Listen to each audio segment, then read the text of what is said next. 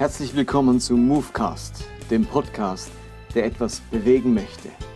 Mein Name ist Martin Benz und jetzt geht's los.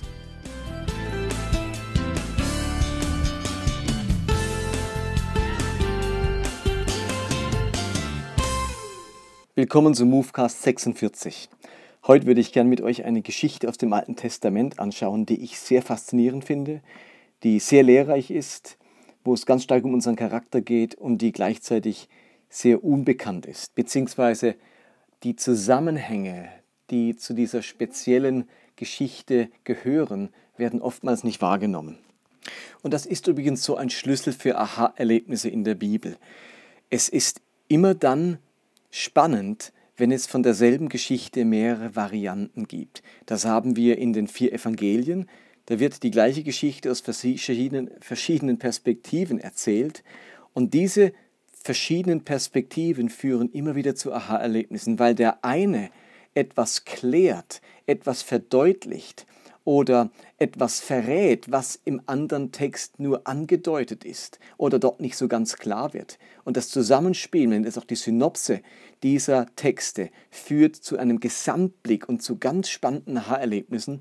Und ähnliches, was wir in den Evangelien haben, finden wir auch im Alten Testament, und zwar in den Mosebüchern, in dem nämlich 5. Mose ganz vieles wiederholt von den ersten Mosebüchern, nochmal aus einer anderen Perspektive und damit klären kann und Aha-Erlebnisse verschaffen kann.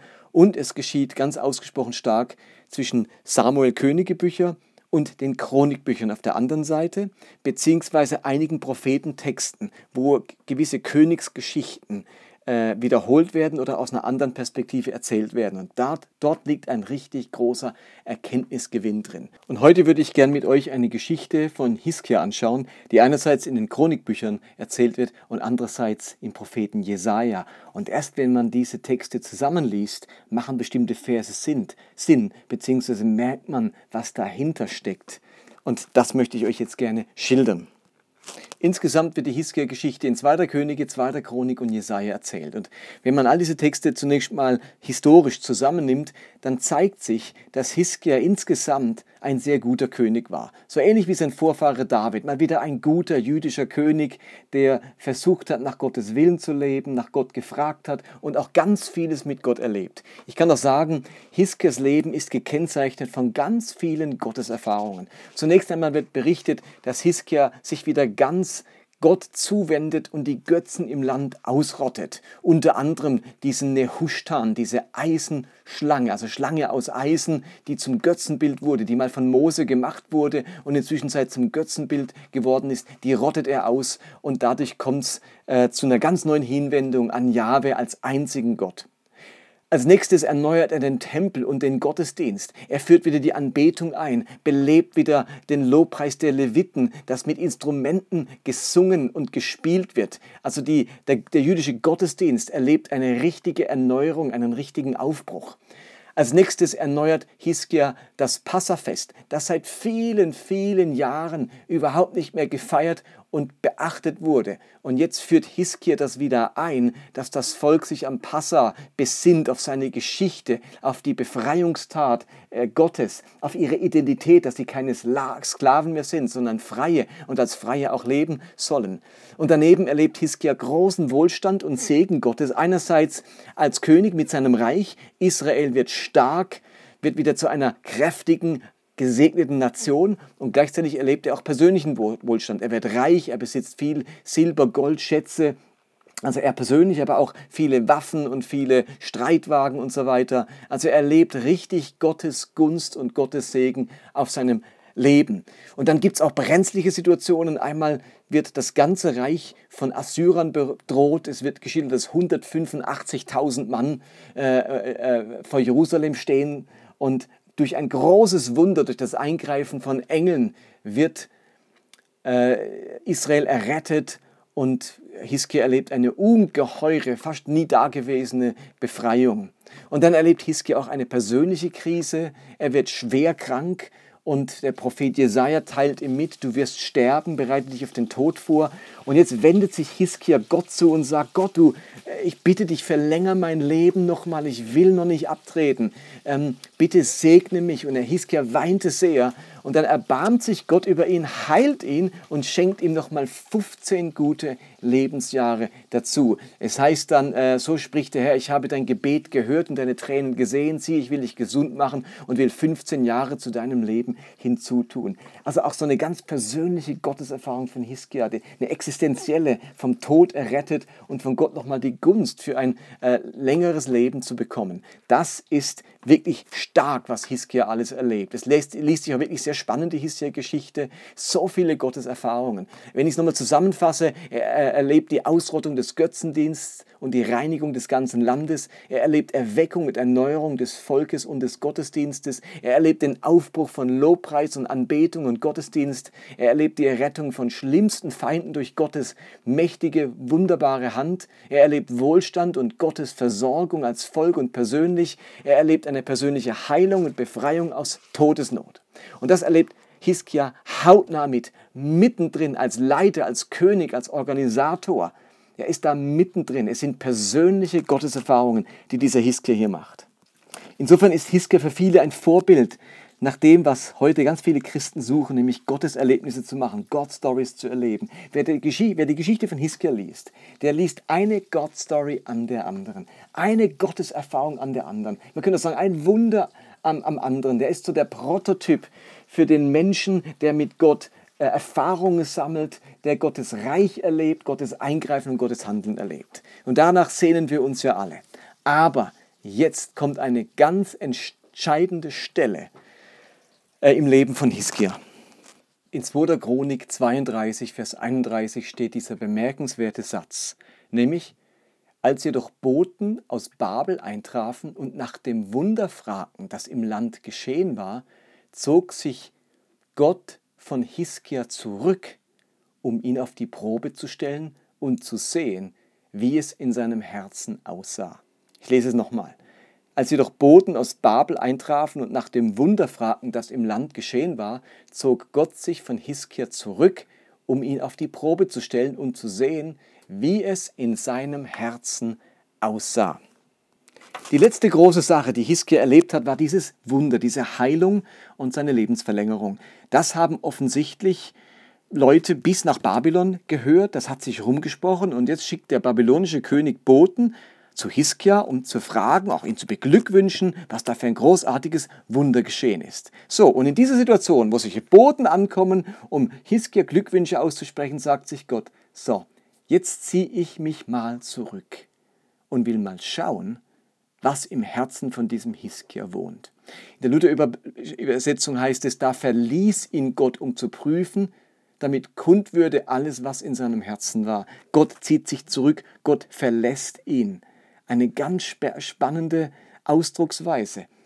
Da will Gott sehen, wie handelt denn jemand, wenn ich mich jetzt mal zurückziehe, wenn ich nicht ihn führe, ihn begleite, zu ihm rede, ihm sage, handle so, wenn mal mein Rat nicht da ist, was ist im Herzen dieses Hiskia gewachsen? Das will ich jetzt mal rausfinden. Nun, die Frage ist, was ist denn, was ist denn passiert? Was ist denn vorgefallen? Äh, inwiefern hat denn Gott jetzt diesen Hiskia geprüft? Und das lesen wir in Jesaja und auch in Könige. Und ich lese mal aus 2. Könige vor. Dort steht in 2. Könige 20 ab Vers 12: Bald darauf schickte Merodach Baladan, der Sohn Baladans und König von Babel, Hiskia einen Brief und Geschenke, denn er hatte gehört, dass Hiskia sehr krank gewesen war. Bis dahin kennen wir die Geschichte. Hiskia war krank, wird gesund und jetzt schickt dieser König Gesandte, um zu wissen, was ist los. Und in dem Moment sagt sich Gott, okay, jetzt kommen die Gesandten, es gibt, kommt hier zu einer Begegnung äh, zwischen zwei Mächtigen und jetzt will ich mal schauen, was der Hiskia macht, wenn mein Geist ihn nicht führt, wenn er ganz auf sich gestellt ist, wenn er entscheiden kann, was er machen will. Was macht er jetzt? Dann heißt es ab Vers 13, Hiskia hieß die Gesandten willkommen und zeigte ihnen den Inhalt seiner Schatzkammern. Das Silber, das Gold, die Gewürze und die Duftöle, auch seine Waffen und die anderen Schätze. Er zeigte ihnen einfach alles in seinem Palast und in seinem Königreich. Kurz darauf kam der Prophet Jesaja zum König Hiskia und fragte ihn, was wollten diese Männer? Woher kamen sie? Hiskia antwortete, sie kamen aus dem fernen Babel. Das haben sie in deinem Palast gesehen, fragte Jesaja. Sie sahen alles, antwortete Hiskia. Ich habe ihnen alles gezeigt, was ich besitze, all meine Schätze. Da sagte Jesaja zu Hiskia: Lass dir Folgendes vom Herrn sagen. Es wird die Zeit kommen, in der alles, was du besitzt, alles, was deine Nach Vorfahren bis heute gesammelt haben, nach Babel gebracht wird. Es wird nichts hier bleiben, spricht der Herr. Und so weiter. Hiskia hatte in der Vergangenheit einige Probleme. Unter anderem hatte er mit Stolz zu kämpfen. Sein Herz hat sich immer wieder überhoben. Er hat nicht Gott vertraut, sondern sich selbst vertraut. Er hat sich menschliche Hilfe geholt. Und dann hat Gott ihm immer wieder gezeigt, du kannst mir vertrauen. Er hat mit Wundern eingegriffen. Ähm, er hat ihm gezeigt, wie groß er ist. Er wollte an Hiskia arbeiten, dass sich sein Gottvertrauen und seine Überheblichkeit verändern. So, und jetzt ziemlich am Ende, nach vielen, vielen Gottes Erfahrungen, Gottes Begegnungen, nach viel Handeln Gottes im Leben von Hiskia, sagt sich Gott, jetzt will ich mal sehen, wie sich Hiskias Gottvertrauen entwickelt hat im Lauf seiner Beziehung zu mir, wie sich sein Stolz entwickelt hat im Lauf der letzten Jahre.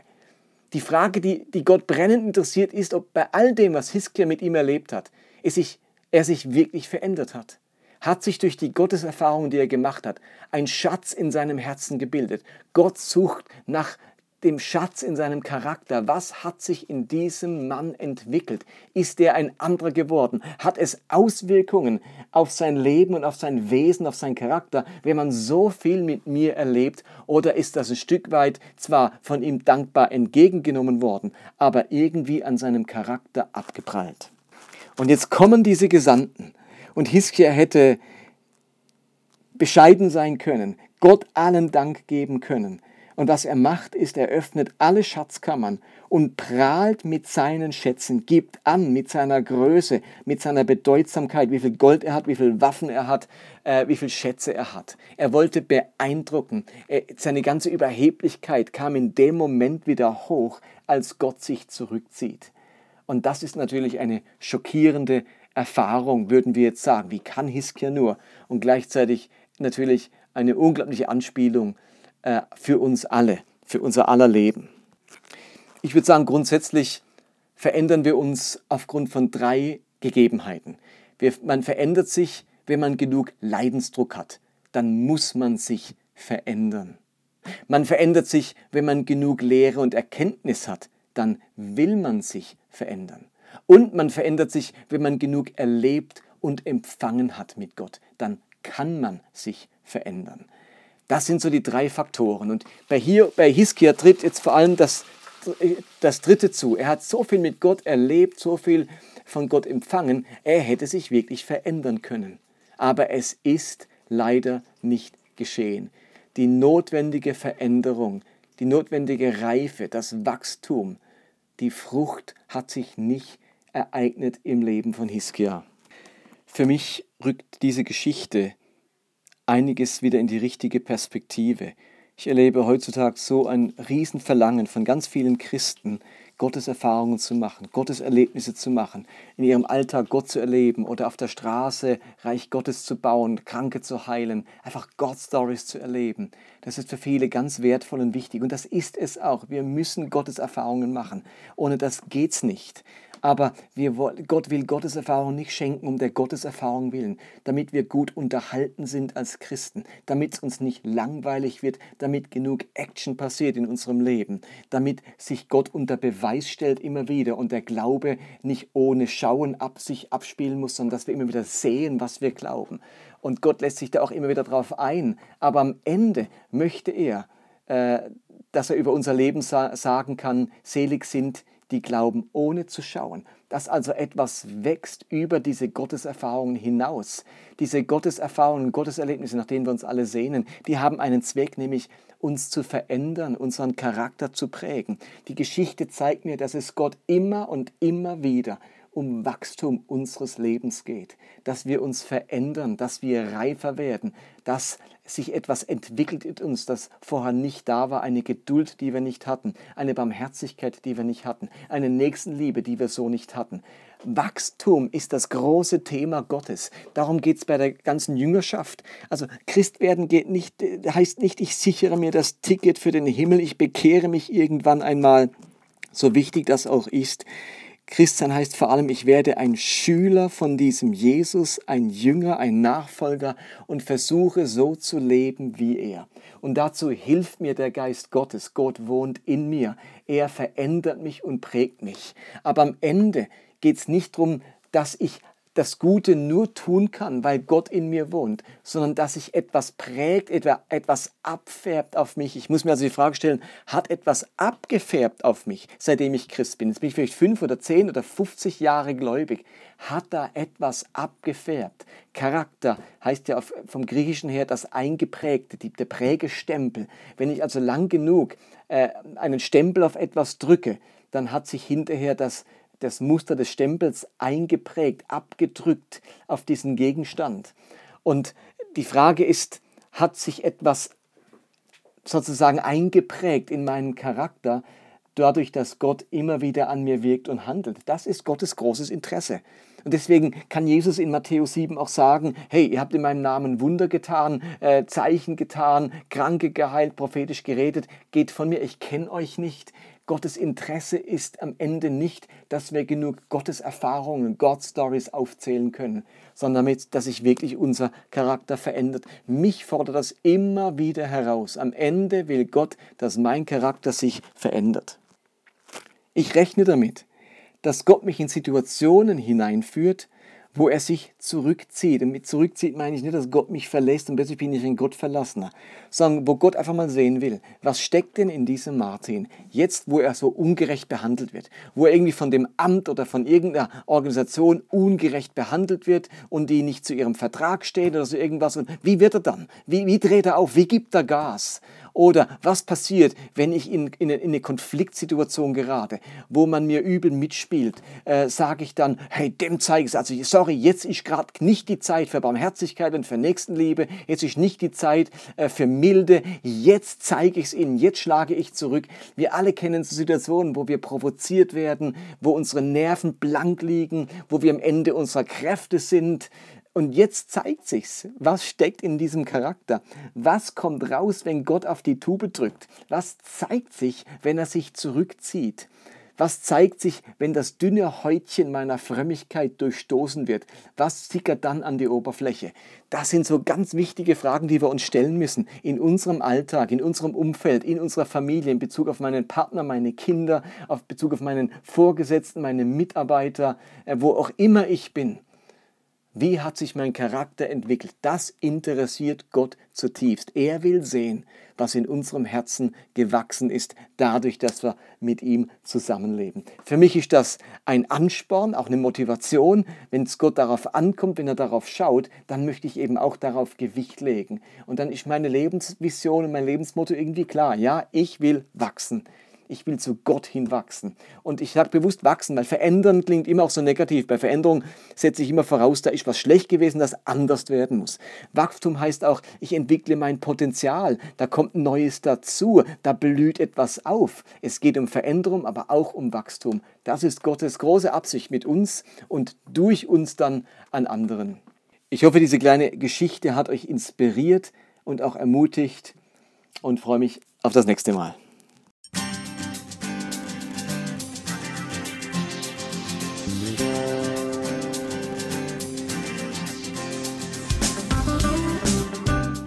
Das war Movecast für heute. Ich hoffe, dass es etwas bewegt in eurem Leben und in eurem Glauben. Ich würde mich freuen, wenn ihr mir Feedback gebt oder Kommentare hinterlasst, entweder auf Facebook oder direkt auf der Webseite des Podcasts. Und die lautet movecast.podbean.com. Ansonsten würde ich mich freuen, wenn ihr diesen Podcast teilt auf den sozialen Medien, auf Facebook oder Twitter oder Instagram oder wenn ihr ihn abonniert, entweder bei Podbean selbst oder bei iTunes. Ansonsten hoffe ich, dass wir uns nächste Woche wieder hören. Bis dann, bye bye.